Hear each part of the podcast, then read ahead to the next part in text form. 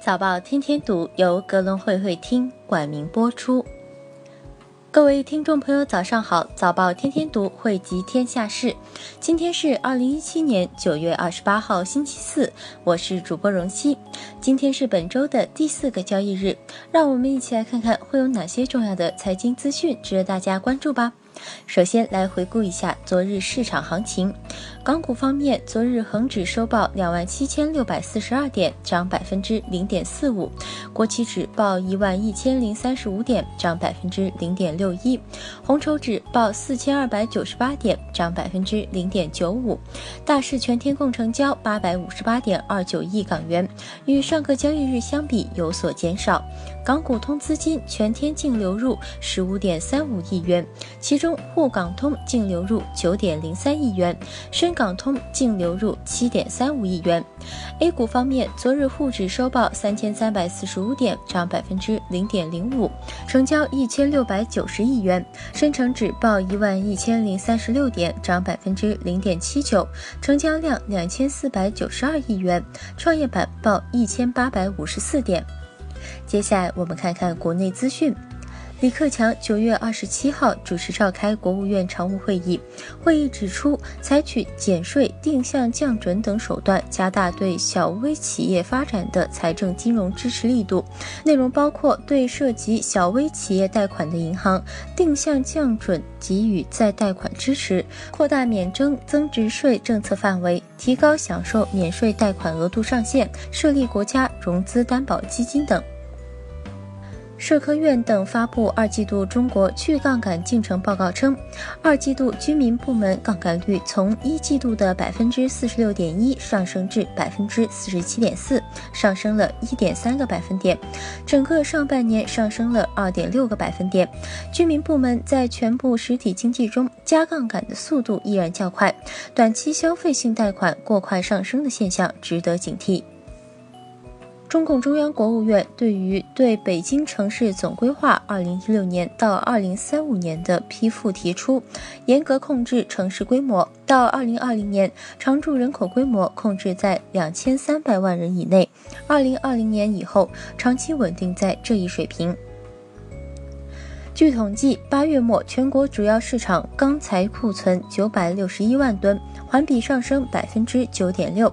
进入九月份，钢材社会库存继续呈现上升趋势，钢材库存由降转升，后期市场压力有所增加，钢铁结构性过剩矛盾并没有得到根本解决，后期随着市场预期出现回落，钢价将呈小幅回落走势。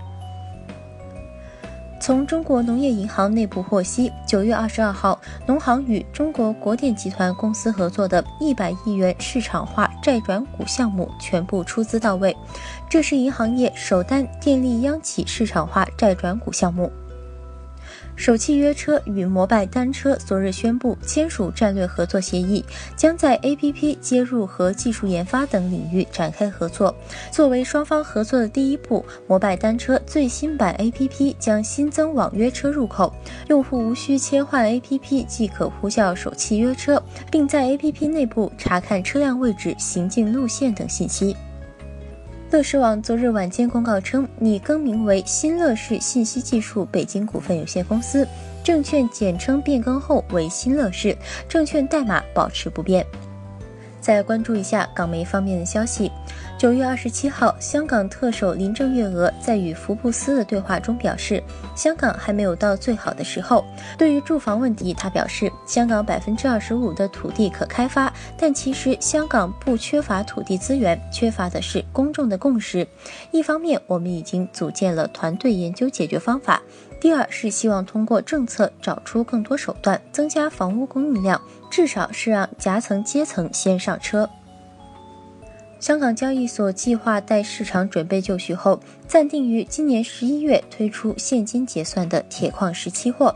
香港交易所铁矿石期货将会是其推出的首支黑色金属产品，可与现有的贵金属及其基本金属产品组合形成互补。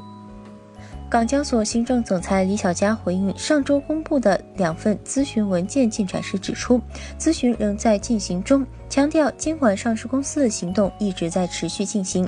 至于港股引入实名制的问题，主要交由中港证监讨论，暂未有新消息公布。中国船舶中船防务此次停牌，可能是南船内部资产整合，涉及两家上市公司资产合并同类项。就目前来说，有券商人士分析，公司停牌可能会先做债转股。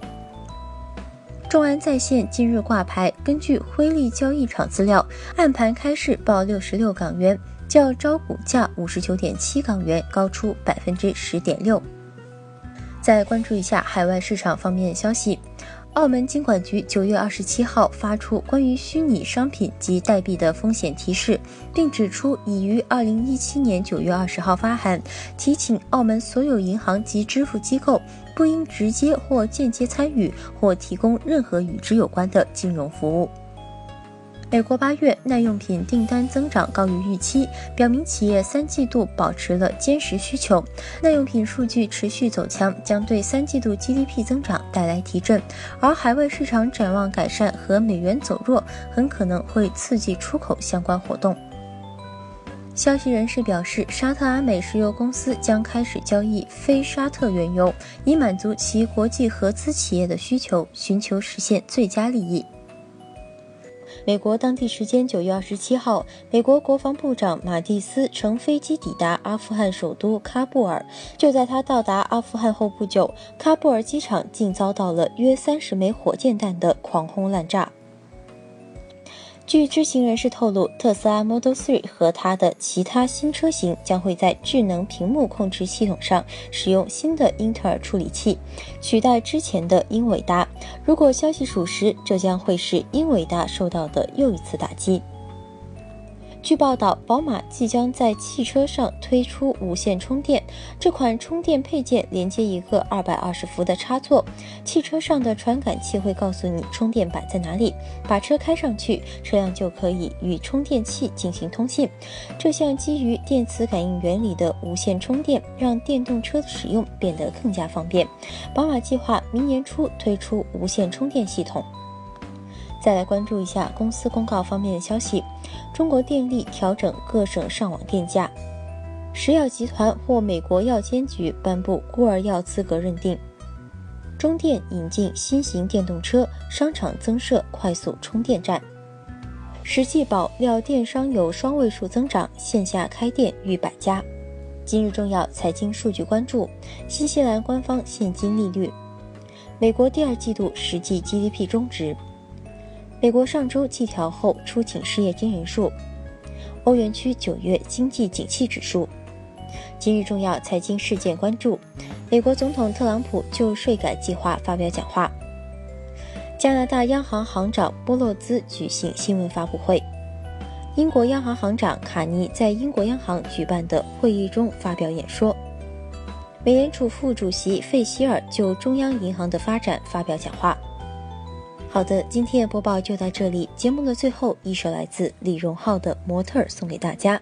新的一天，希望大家都能拥有好心情。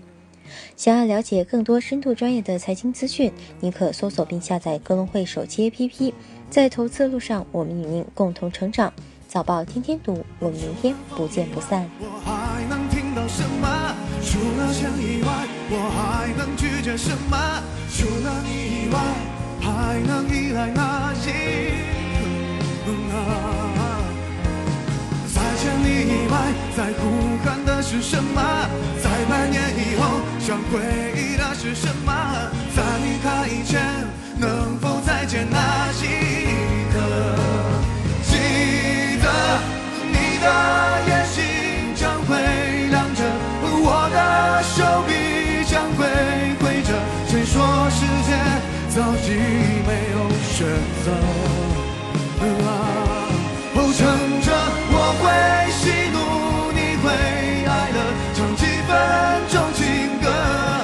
什么？至少证明